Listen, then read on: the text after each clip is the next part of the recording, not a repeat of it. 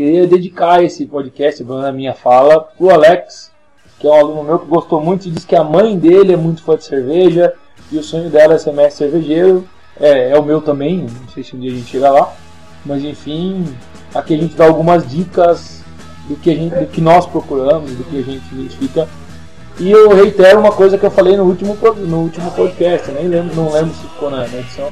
Mas deem os seus palpites, quem experimentou a mesma cerveja, e se por acaso tem quem experimentado a mesma cerveja, fala, dá uma ideia pra gente, o que vocês acharam, o que vocês não acharam, se vocês gostaram ou se não gostaram. Então, estamos abertos às opiniões aí, gente.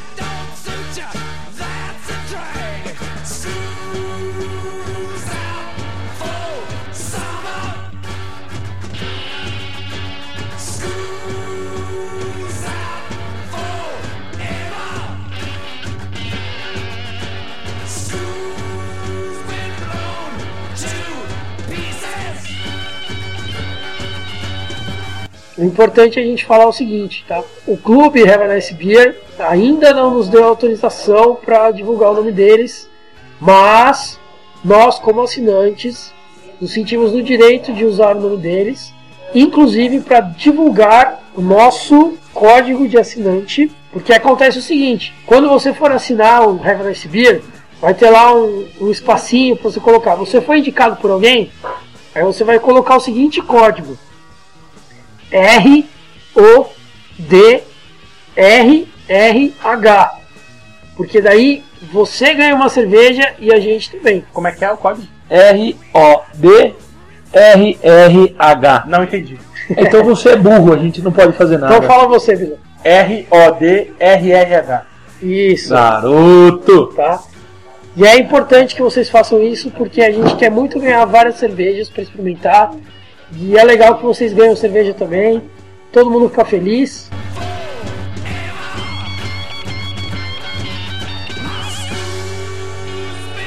Olá pessoal, bem-vindos ao quarto podcast do Cerveja Como São as Coisas. Hoje nós temos um programa especial feito com presenças físicas, não com participações via Skype. E as cervejas de hoje vêm diretamente da seleção do mês de um clube de degustação chamado Have a Nice Beer, do qual nós somos assinantes. E a primeira cerveja é a Southern Tire Thin and Matte e a segunda é duas vezes IPA. O clube de degustação é um negócio bastante interessante para quem, quem quer começar a beber cerveja, né? Porque ele, ele te dá a oportunidade de, além de pegar cervejas que normalmente não são encontradas com facilidade, oferecer estilos de cerveja os quais você normalmente não compraria por duvidar da qualidade, enfim.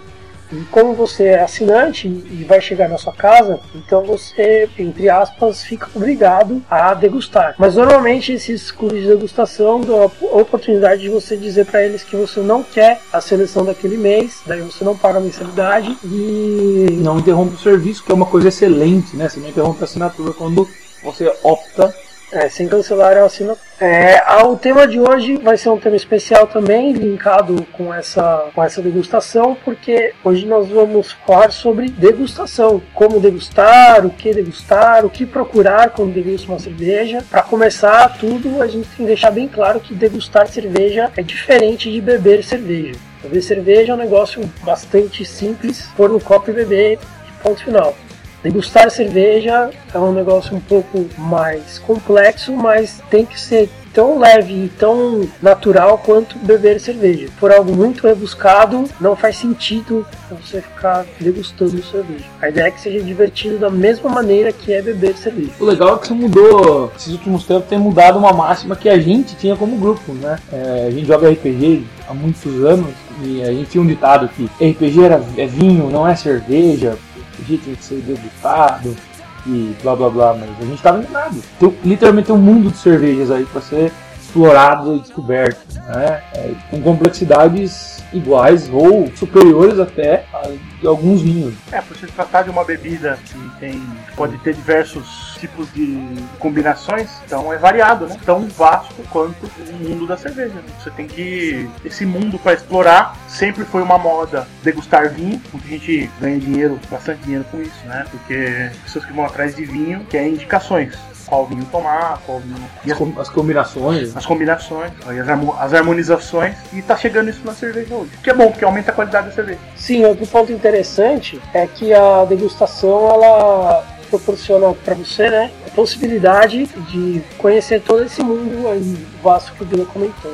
É, hoje conosco participações de João Paulo, conhecido como Vila, e Fabrício, conhecido como Fafá, é, exclusivamente por diversas razões, dentre elas porque nós estamos num local onde não pega a internet e inviabiliza a participação à distância, como normalmente é feito. Algumas coisas interessantes a se falar sobre o, sobre o clube de degustação antes da gente começar. É, o Have a Nice Beer ele não é o único, mas a gente escolheu ele como assinatura porque dentre, dentre aqueles que a gente viu, ele é o que proporcionava uma variedade mais eclética de estilos e de marcas de cerveja, buscando sempre cervejas que não estão no mercado, não estão no- no- nas gôndolas do supermercado. Sempre aquelas cervejas que são buscadas fora ou mesmo dentro do país, mas que tem fabricação ou encomendada para o clube ou então é, de exportação exclusiva para o clube. Né? Mas se você entrar na internet e colocar lá qualquer, qualquer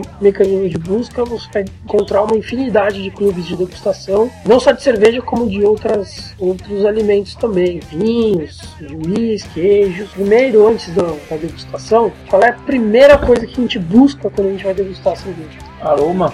É, eu acho que a cerveja tem uma cara, né? O primeiro sentido que eu busco é a visão. Eu gosto da cerveja que tem uma espuma mais consistente, tem uma boa carbonatação, né? E depois eu vou pra, pra cerveja pra Per- sentir paladar. Per, per se. Paladar, eu olfato e paladar nessa ordem, né? É, eu também busco primeiro o aroma. Dentre esses motivos é porque os aromas, eles, alguns aromas são bastante voláteis, né? Então, se a gente demorar para sentir o aroma, a gente acaba perdendo muito da complexidade que a cerveja proporciona. A cerveja de hoje, por exemplo, ela tem um aroma pronunciado de lúpulo, né? Tem um aroma floral bastante intenso, que me agrada, me agrada bastante. É, a segunda coisa que a gente busca é a espuma. Na verdade, é toda a parte visual que incorpora a degustação da cerveja, né?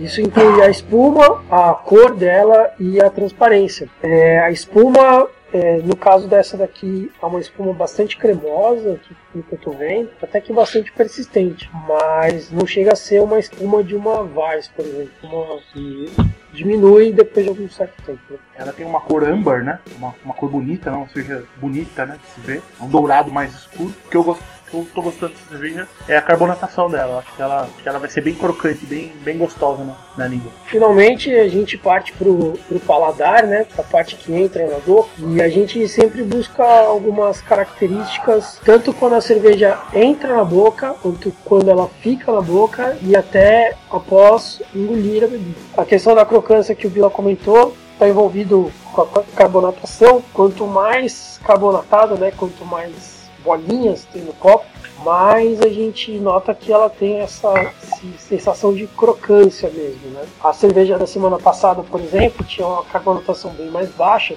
e quando a gente colocava ela na boca, ela ficava bem suave. A gente não sentia as bolinhas estourando na língua. É uma cerveja lisa. É, bem mais lisa. Com relação ao sabor, é, o primeiro sabor que me vem, pelo menos, é o sabor do malte. Até porque o, o amargo demora mais tempo para ser sentido que o doce, né? Então o malte é o primeiro sabor que vem, me vem à boca. Depois é que vem o sabor do, do lúpulo, né? O amargo. Inclusive o, esse amargo, né? Nem sempre, mas normalmente é o que indica mais as características de retrogusto, né? Sim. É, eu acho que essa aqui pra mim eu não sinto tanto gosto do malte. O gosto, assim como o aroma, o, gosto do lúpulo é bastante acentuado. E eu achei o retrogosto dela assim, é, de floral para gramíneo, assim. É o que fica. Ela é relativamente seca na medida, não é nada que vá. Não tem uma distringente, não chega a ser adstringente, né? Pra mim ela tá um passo antes da distringência, assim. Bastante refrescante. A gente sempre fala da drinkability aí, né? Quanto beberia dessa cerveja? É uma cerveja para dias quentes, bem quente, uma bem gelada. A drinkability dela, pro meu paladar, é menor do que a cerveja da semana passada. A Murphy's Irish Red. Eu tomaria menos dessa daqui do que da outra. É, eu também tomaria menos, se bem que aquela lá eu não tomaria tanto, mas é porque essa daqui ela tem uma característica lupulada bastante forte, né? Bastante forte. que até me preocupa, porque a próxima é mais lupulada que essa, né? Mais lupulada que essa. É, o aroma. Eu acho que é cerveja bem aromática. Ela tem aroma bem pronunciado. E acho que é um detalhe que eu não esqueci de vocês falaram ainda. Que ela, ela foi feita com três variedades de maltes e três variedades de lúpulo diferentes, né? Então, uma cerveja bastante complexa. Eu, francamente, não consigo discernir os lúpulos diferentes, os maltes diferentes. Mas dá pra perceber o lúpulo bem, lúpulo bem pronunciado, é um lúpulo gostoso. É um lúpulo, são lúpulos gostosos, né? Realmente fica um, fica um gosto, gosto floral. Gosto floral, acho que o malte tostado na, na, na medida certa. Mas acho que é levemente. Na né? medida que eu, é, então, É, na medida que eu gosto. Drinkability de média para alta. Melhor do que a Murphy's, eu achei. Tomaria mais do que a Murphy's. Um pouquinho amarga no gosto. Um pouquinho, sim, passou um pouquinho. Passou um pouquinho, né? Essa característica do lúpulo, essa cerveja tem três lúpulos diferentes.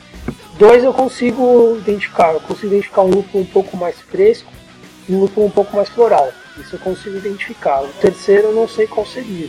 Eu acho que uma coisa interessante, é, já que hoje o nosso assunto é a degustação, é que realmente você não precisa, como, se você for fazer como nós fazemos, um círculo de amigos, degustar, obviamente não, não tem que haver consenso. né? afinal de contas, a, a própria ideia do, dos sabores que você atinge, costumeiramente você vai chegar em alguns denominadores, mas não necessariamente precisa ser assim. Assim como a questão da drinkability, que a gente chama aí né, de quanto beberia. Obviamente isso vai depender do paladar. Assim como nos vinhos, né? Há quem prefira um tipo determinado de uva. Na cerveja é a mesma coisa. E o retrogosto que a gente ainda não falou, é, o retrogosto é o que fica na boca depois de um certo tempo.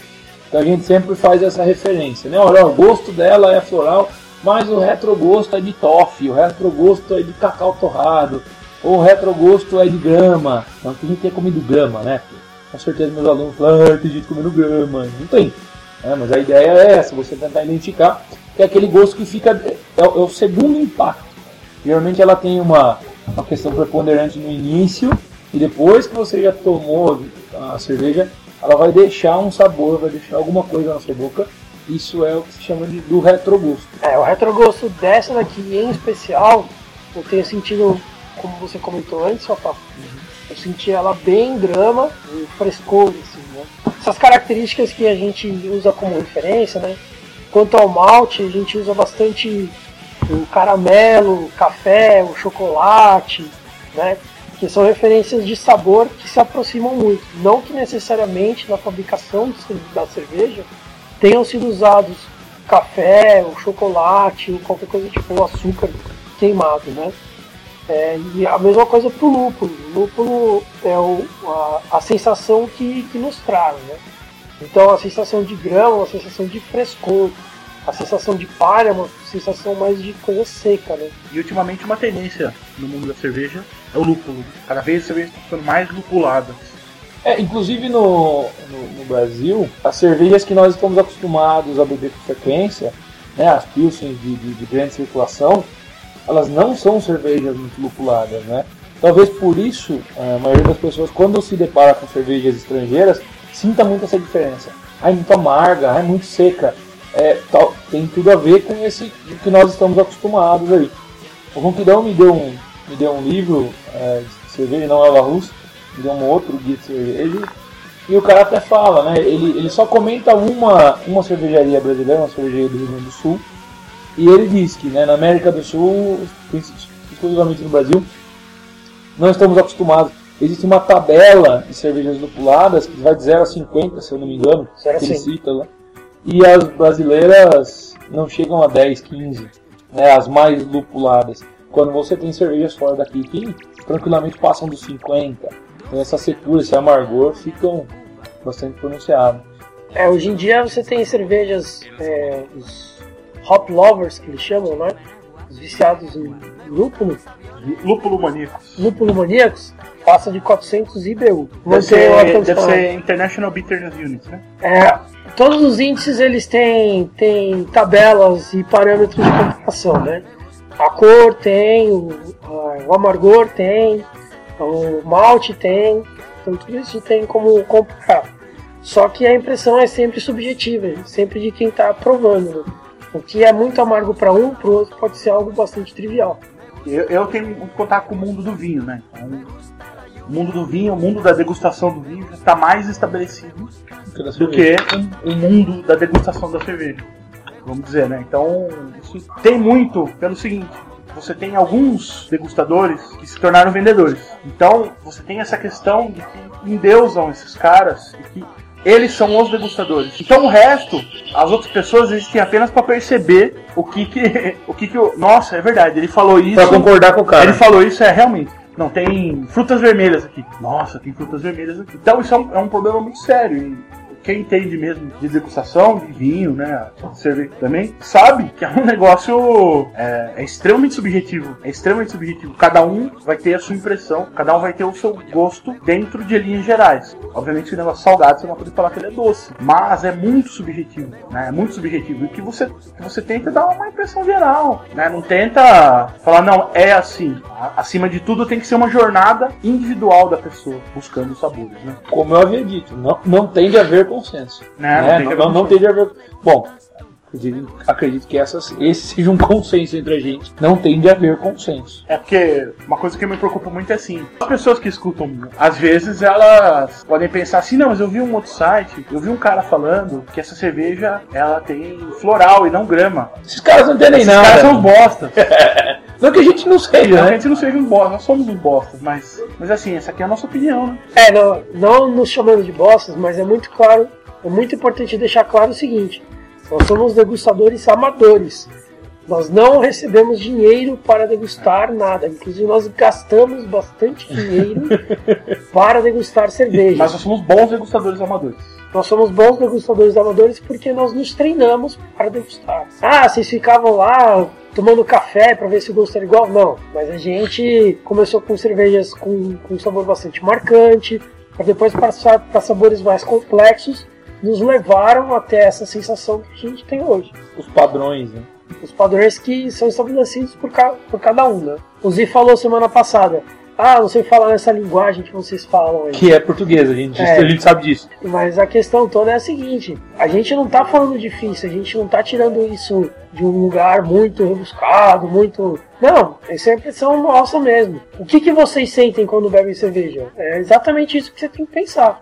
Hum, quando eu tomo essa cerveja, nossa, ela me lembra caramelo.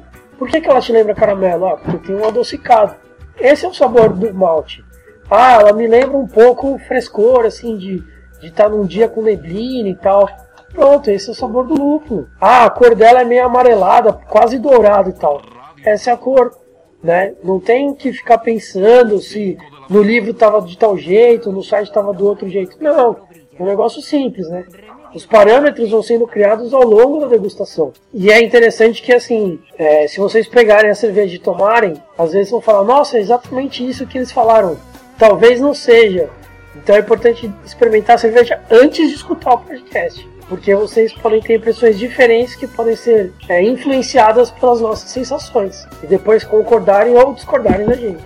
Recentemente nós tomamos uma, uma double, né? Como essa aqui? A double stout nós tomamos, foi? Uma double stout. Double Stout, Deliciosa. né? Deliciosíssima. É, é a, a Shepherd. acho que é Shepherd and Nimes, né? É, a Reverence Beer ela oferece, junto com, com a seleção do mês, uma revista com algumas informações relevantes, né? E, inclusive as impressões deles da cerveja. Que a gente não lê antes de fazer o podcast pra vocês, diga-se de passagem, né? Não lê, inclusive, antes da gente mesmo experimentar, a gente só lê depois, porque é muito comum a gente discordar do que está escrito lá. É, indicações de literatura para vocês aí. O La Russa da Cerveja é ótimo para quem está começando. Ótimo.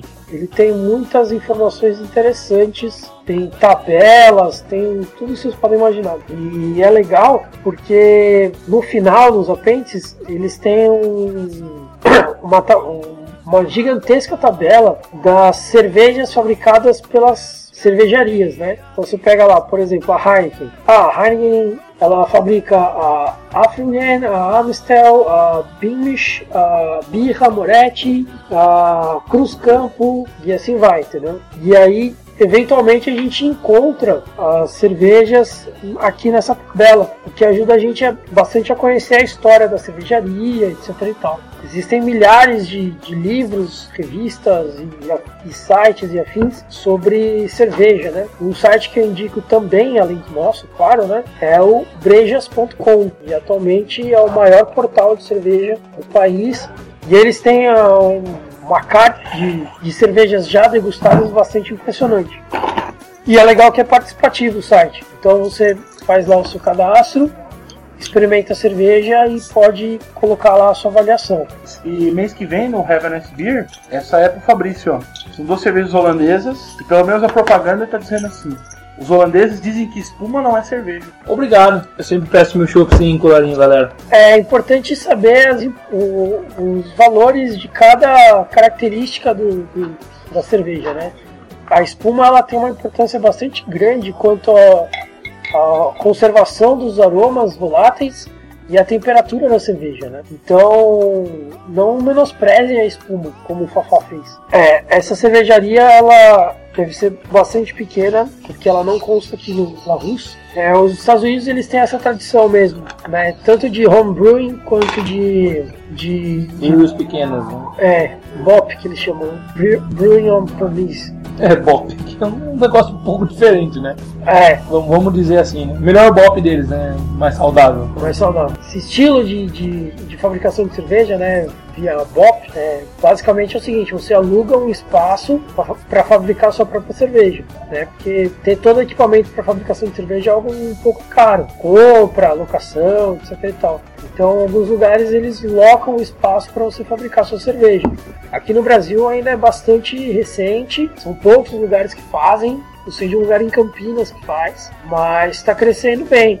Já nos Estados Unidos já é bastante comum. Essa cervejaria de Lakewood, no estado de Nova York, deu uma pesquisada. A cervejaria funciona com. tem uma, um bar junto no local que é bastante comum também. Que daí eles já oferecem pratos com harmonização da cerveja, oferecem a cerveja no, no tap, que eles chamam mesmo, né?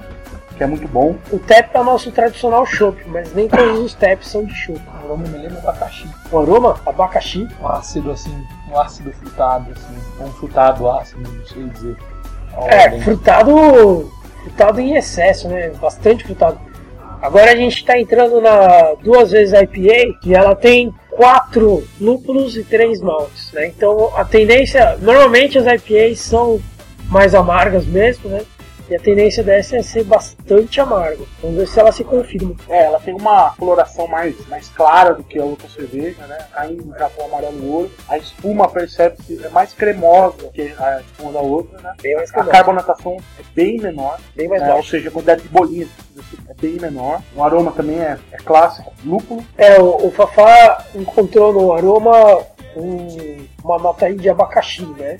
Algum, algum ácido frutado, assim. Eu não, não cheguei a encontrar o cítrico. Eu encontrei o frutado, mas o cítrico não. Mais no aroma do que no gosto.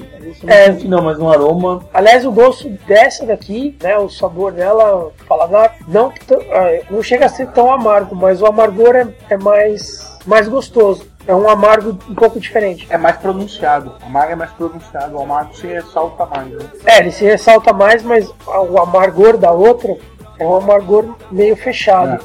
É. Esse não, esse é um amargor ele é muito mais durável. Eu diria, eu diria que ela é bem mais sedosa. É uma cerveja bem mais sedosa do que a outra, desce muito mais macia. Mas o retrogosto dela é bem pronunciado. Um amargor bem pronunciado. Essa... Fica na lateral da língua, né? No, no... É. Esse, essa seda, né, essa sensação sedosa, pode estar relacionada com a baixa carbonatação. Carbonatação. Ela é uma cerveja menos crocante do que a outra. Eu só acho que ela não precisava ser tão pale, né? Que ela é bem pale. Eu acho que a drinkability dela é menor.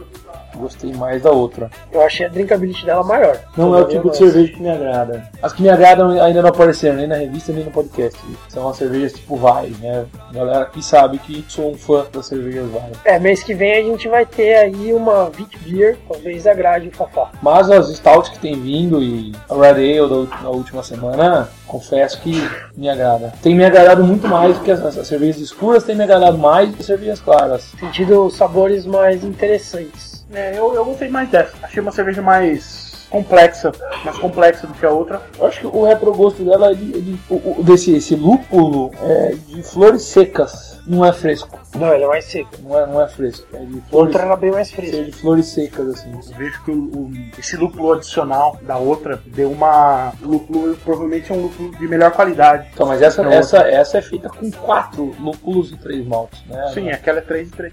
Por incrível que pareça, não é só pra entrar no mote do que a gente tá falando, eu não concordo com os dois, não, não me agradou. Eu dou muito mais ao Bila, dou muito mais ao Bila e ao Ronco do que agradou a mim. Tanto que eu passo a minha vez. E é interessante que normalmente a gente coloca a harmonização no final. Isso tem um motivo, tá, pessoal? Não é que a gente quer que vocês escutem até o final para escutar a sugestão, mas é porque normalmente a harmonização vem com degustar a cerveja. Então, o que, que essa cerveja chama, né? Essa cerveja chama algo que possa contrabalancear esse, esse amargor dela. Então, pode ser algo como uma carne salgada, né, um churrasco, por exemplo, isso vai contrabalancear bem esse amargor. É, uma cerveja forte pede uma resposta forte É, quando você tá pensando em comida, né?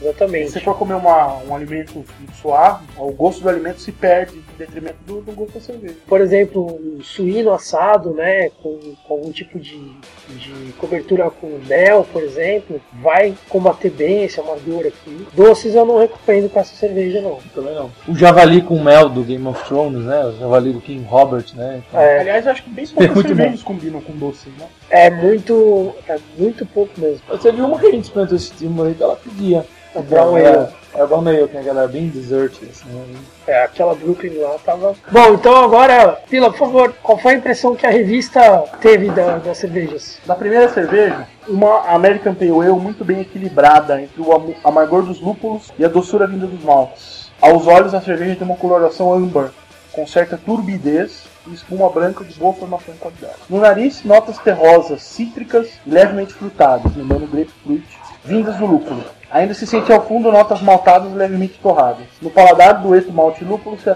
se alterna har- harmoniosamente. Corpo de médio a leve macio. O foco aqui é no drinkability e refrescância. Realmente uma extraordinária cerveja para o dia a dia. Esta é da primeira que a gente experimentou, Extraordinary Ale, e agora das duas vezes IPA.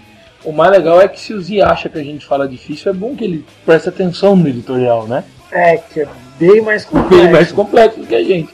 A segunda, né, que é duas vezes IPA. Essa Double, double India Pale Ale tem coloração de ouro velho, boa espuma branca com pequenas bolhas e boa, boa duração. Seu aroma bem fresco de lúpulo impressiona e agrada demais aos lúpulo maníacos.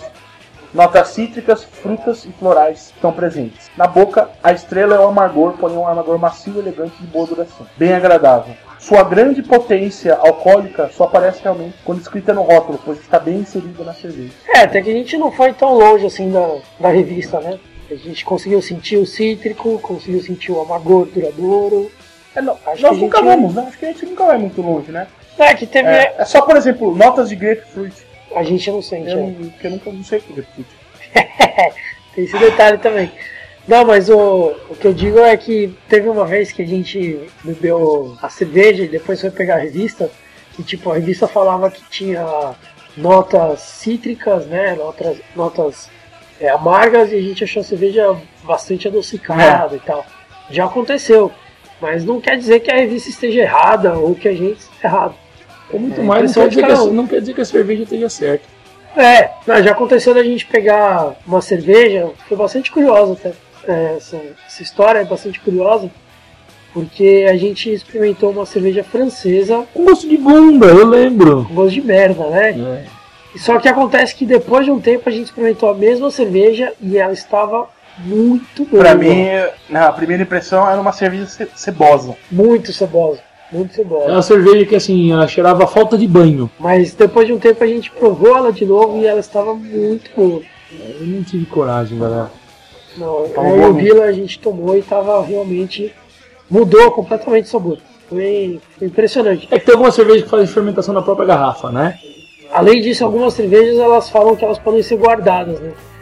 Ah, pode parecer estranho, mas tem cerveja que fica guardada por 5, 10 anos antes de ficar boa. Imagino que deva ter cerveja que fica guardada mais de 10 anos e não fica boa nunca, né? É, por exemplo, uma, uma glacial, pode guardar quanto tempo for. Ah, inclusive a gente vai fazer um especial desses, galera? Podem esperar. É. Vai fazer. Desafios degustativos. É, isso. especial coragem. Especial coragem. Com Coragem, certeza. amigo. É muita coragem. Ou então gosto de couro velho na boca.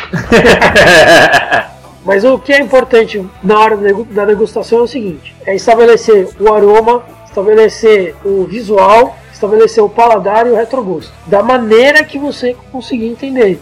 Pouco importa se está parecido com o que você viu no site ou no livro. Ou que alguma outra pessoa falou. Ou que alguma outra pessoa falou.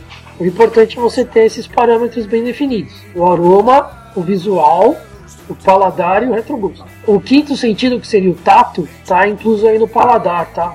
Essa sensação de crocância vem do tato da língua com a cerveja. Quando você põe o dedo na cerveja, que é o que o ronquidão faz sempre. Né? Ou o nariz, né? My germs. Se seja harmonização. Ah, de harmonização, realmente. É. A gente pode falar em homenagem aos I, amendoim fandangos? Não, Não, agora tem que ser um pouco mais baixo. Eu acho que essa. Puta essa, merda. Acho que essa cerveja combina com duas coisas primeiro. É, acho que essa cerveja eu beberia. Não sai do trabalho, vai naquele lugarzinho que você senta e fica só tomando cerveja, sabe? Depois de um dia duro de trabalho, tomar, tomar uma cerveja amarga, assim, acho legal. E acho que combina, combina muito com, com carne vermelha. Acho que tem uma boa harmonização com carne vermelha. Ou algum queijo bem forte. Queijo forte. Queijo forte. Queijo forte, sim. Um queijo. um gorgonzola, um roquefort, ou até mesmo algum queijo adocicado, né? É, um grana padano. Presunto cru mistura bem também. Você encontra tudo isso no Empório Santinense. Tem o Merchanese, agora é o Merchabila. É. O João Batista de Azevedo ao lado do bar do. E eu não falei da minha, da minha harmonização, mas pasme, é uma notícia nova. Eu não consigo pensar em comida com esse tipo de cerveja. Eu acho que é uma cerveja para tomar cerveja pela cerveja no meu caso especificamente, principalmente a Finn e Max, que eu mais gostei das duas. Eu acho que ela é uma cerveja que pede tomar cerveja mesmo. É, ela, ela por ela, cerveja pela cerveja, não é cerveja. É, a própria revista ela traz sugestões de harmonização. Sugestões de harmonização, Qual é a sugestão da revista? A sugestão é bem interessante. Eu não sei onde eu vou achar isso, mas é brusqueta lupulada. Nossa! Né? É brusqueta lupulada. Então, o principal, além do, do, do, resto, são dois a três lúpulos em flor. É, isso é um triturados. Negócio...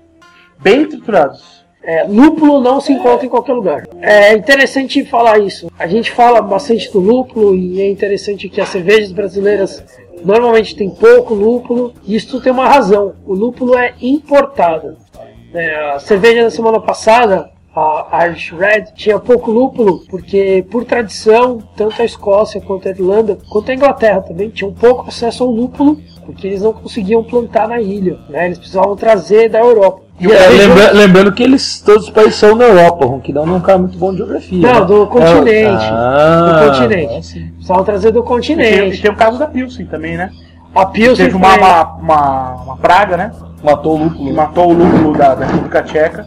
Aí eles tiveram que inventar uma cerveja, tivesse menos lúpulo. Ah, e história, um pouquinho de história agora para vocês. Tio Bila me contou mais cedo. A IPA, India Pale Ale, ela é mais lupulada porque o lúpulo sempre foi um conservante. E na época que os ingleses iam para a Índia, eles precisavam levar a cerveja e já levavam ela com mais lúpulo para ela durar mais tempo. Eles precisavam levar cerveja para aguentar aquela merda, né? É, porque, sei lá, a Índia não é uma merda. Tem muita merda, na verdade. Tem né? muita merda. Não entre no rio. O rio sagrado, ele tem vida, mas não é no bom sentido, sabe? É bactéria, galera. É vida microbiológica. não é divertido, né? Pra enfrentar os tigres de bengala que tinha bastante naquela época, ele enchia a cara de breja, né? Nossa. O calor, né? Tanto por isso que ela é uma cerveja mais leve, né? Ela é, uma mais ou menos, porque essa leve. tem um teor alcoólico um pouco mais alto, né? Não, mas eu não digo, eu não digo leve de teor alcoólico, eu digo leve de, de drinkability, né? Ela, ah, sim. Ela é muito mais leve. Se você pega, se você pega uma ale, a ale ela é mais, eu acho ela mais pesada. É uma cerveja mais encorpada, que num dia de calor você não vai tomar tanto, né? E aí você pega um lugar tropical, semi-tropical, subtropical, né? É difícil você, é, você bebe uma coisa mais refrescante, né? E é difícil você achar uma cerveja hoje em dia que seja ale. A não ser as tradicionais cervejarias ah. inglesas, geralmente fazem ale, né? A ale mais, mais tradicional chamada de Royal Ale ou Vintage Ale, né? Tem essa, essa diferença. É, tem o movimento CAMRA, que é Campaign for Real Ale, que eles realmente buscam o retorno a essa tradição de ale. Então me, me agrada, eu, eu acho que é porque chega mais próximo ao tipo de coisa que eu gosto. mais próximo da Weiss, assim, uma cerveja mais cerveja mais forte, não no sentido de com graduação alcoólica maior, mas uma cerveja mais forte. Por isso que as stouts costumam me agradar. Né? As stout, as double stout, cerveja abadia, a gente ainda não não experimentou nenhuma cerveja abadia aqui no, no nosso podcast, mas as cervejas abadias chegam próximo disso. Eu acho elas menos por calor, vamos dizer assim. É, e no, mês, e no mês que vem nós teremos uma cerveja Bock e uma Beer, né? Uma IPA que é nacional que é legal é a cerveja do Velhas, né? Que as bandas entraram aí nessa, nessa coqueluche de fazer cerveja. É, não sei se você estava quando nós experimentamos. Não, não tomei ainda. É muito boa, muito boa. Indi- Indico. É uma indicação além do Have a Nice Beer e uma indicação que vocês encontrarão. O Reverence Beer vende a cerveja do Velhos. Vende também? Ah, não, tudo bem.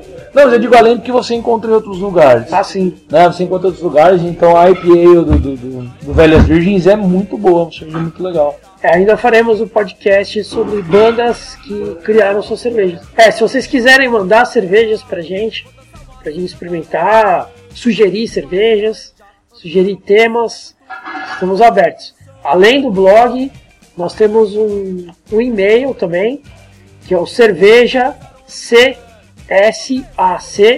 gmail.com e vocês podem enviar e-mails com diversas coisas. O e-mail tá lá no blog para quem quiser olhar. Esse foi o nosso podcast. É, espero que vocês gostem, que possam é, degustar muitas cervejas após esse podcast e que isso traga mais sensações para vocês. E quem gostou, indica, né, galera? Assim, a gente já tem algumas pessoas compartilhando os nossos podcasts. É, se você gostou, compartilhe. Se não gostou, também compartilhe. Fala, nossa, quem são esses idiotas aqui, cara? Né? A gente não liga, a gente gosta. Pode compartilhar. Falou, pessoal. Até a próxima. Até a próxima. Hasta luego.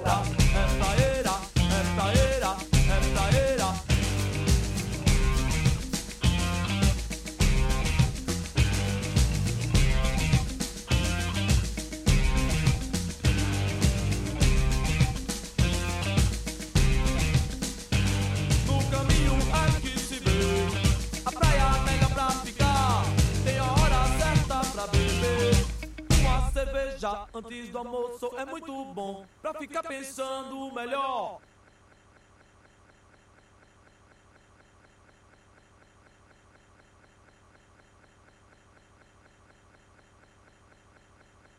Pessoa que assiste o podcast, Escuta.